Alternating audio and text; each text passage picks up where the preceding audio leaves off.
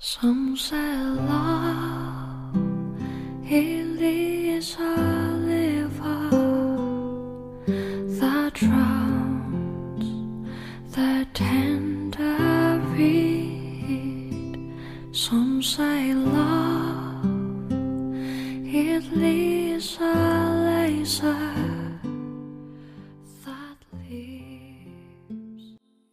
用声音记录生活，用故事温暖你我。欢迎来到佳语电台，今天给大家继续分享爱的艺术。父母和孩子之间的爱，如果不是一个仁慈的命运在保护婴儿，不会让他感觉到离开母体的恐惧的话，那么在诞生的那一刹那，婴儿就会感到极度的恐惧。但是，婴儿在出生后的一段时间内，同他出生前并没有多大的区别。他还是不能辨认物体，还是不能意识到自己的存在以及他身体以外的世界的存在。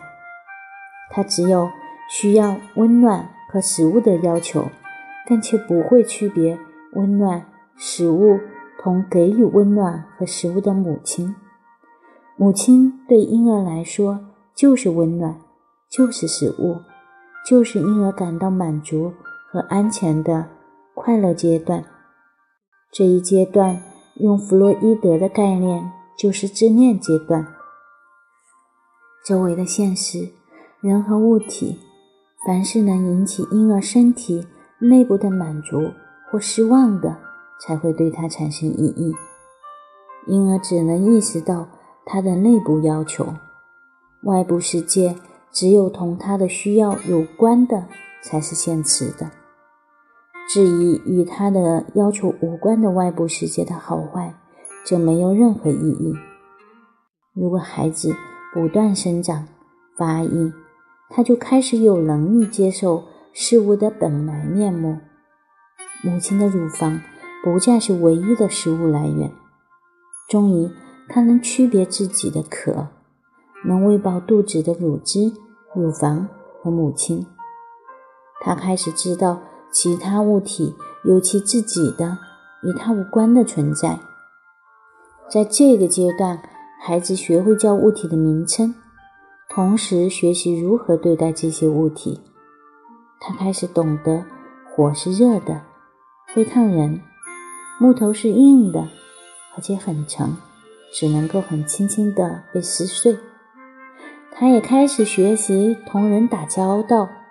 他看到，如果他吃东西，母亲就微笑；如果他哭，母亲就把他抱起来；如果他消化好，母亲就称赞他。所有这些经历凝聚，并且相互补充，成为一种体验，那就是我被人爱。我被人爱，是因为。我是母亲的孩子，我被人爱是因为我孤立无援。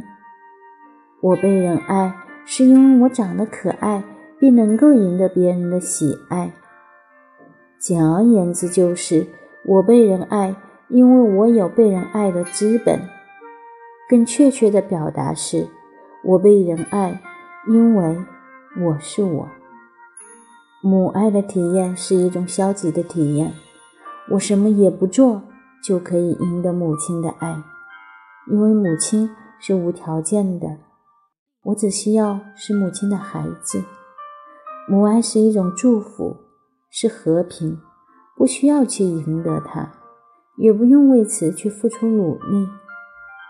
但无条件的母爱也有其缺陷的一面。这种爱不仅不需要用努力去唤起。而且也根本无法赢得。如果有母爱，就有祝福；没有母爱，生活就会变得空虚。而我却没有能力去唤起这种母爱。大多数八岁到十岁的儿童，主要的问题仍然是要被人爱，无条件的被人爱。八岁以下的儿童还不会爱。他对被爱的反应是感谢和高兴。儿童发展到这一阶段，就会出现一个新的因素，一种新的感情，那就是要通过自己的努力去唤起爱。孩子第一次感到要送给母亲或父亲一样东西，写一首诗，画一张画，或者做别的东西，在他的生活中，爱的概念第一次从被人爱变成爱别人，变成创造爱。但从爱的最初阶段到爱的成熟阶段，还会持续许多年。进入少年时代的儿童。最终会克服他的自我中心阶段，他人就不会再是实现个人愿望的工具，他人的要求同自己的要求同等重要，事实上也许更为重要。给彼得更能使自己满足，更能使自己快乐。爱要比被爱更重要，通过爱。他就从他的自由恋起引起的孤独中解脱出来，他开始体验关心他人以及同他人的统一。另外，他还能够觉得爱唤起爱的力量。他不再依赖于接受爱，以及为了赢得爱必须使自己弱小、孤立无援、生病或者听话。天真的。孩童式的爱情遵循以下原则：我爱，因为我被人爱。成熟的爱情原则是：我被人爱，因为我爱人。不成熟的、幼稚的爱是：我爱你，因为我需要你。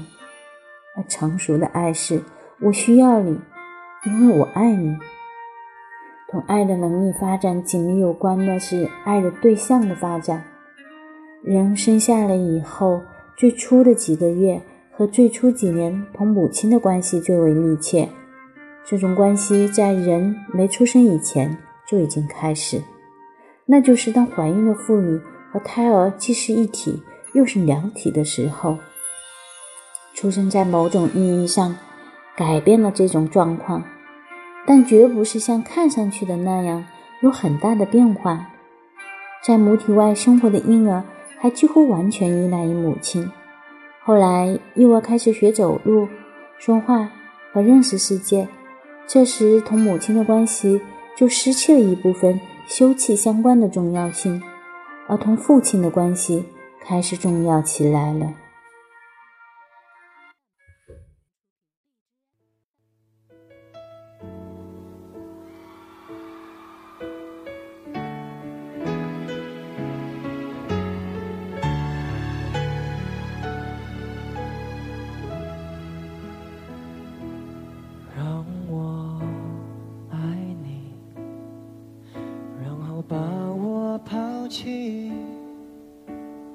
只要出发，不要目的。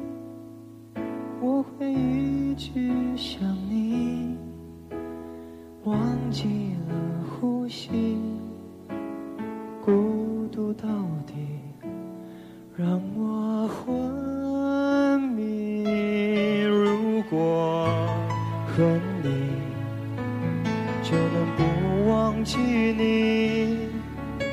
所有的面目，我都不抗拒。如果不够悲伤，就无法飞翔。可没有梦想，何必远方？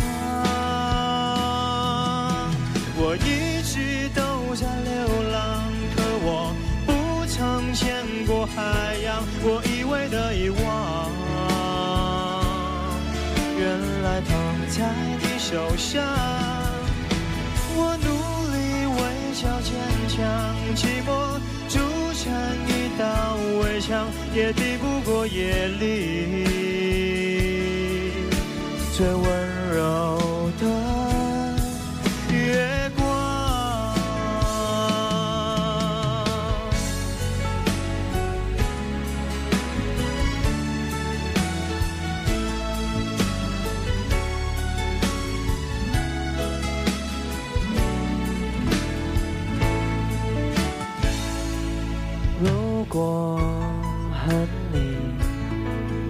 就能不忘记你所有的面目，我都不抗拒。如果不够悲伤，就无法飞翔。可没有梦想，何必远方？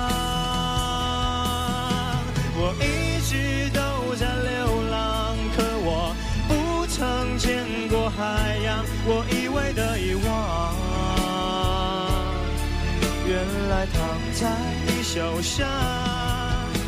我努力微笑坚强，寂寞筑成一道围墙，也抵不过夜里最温柔的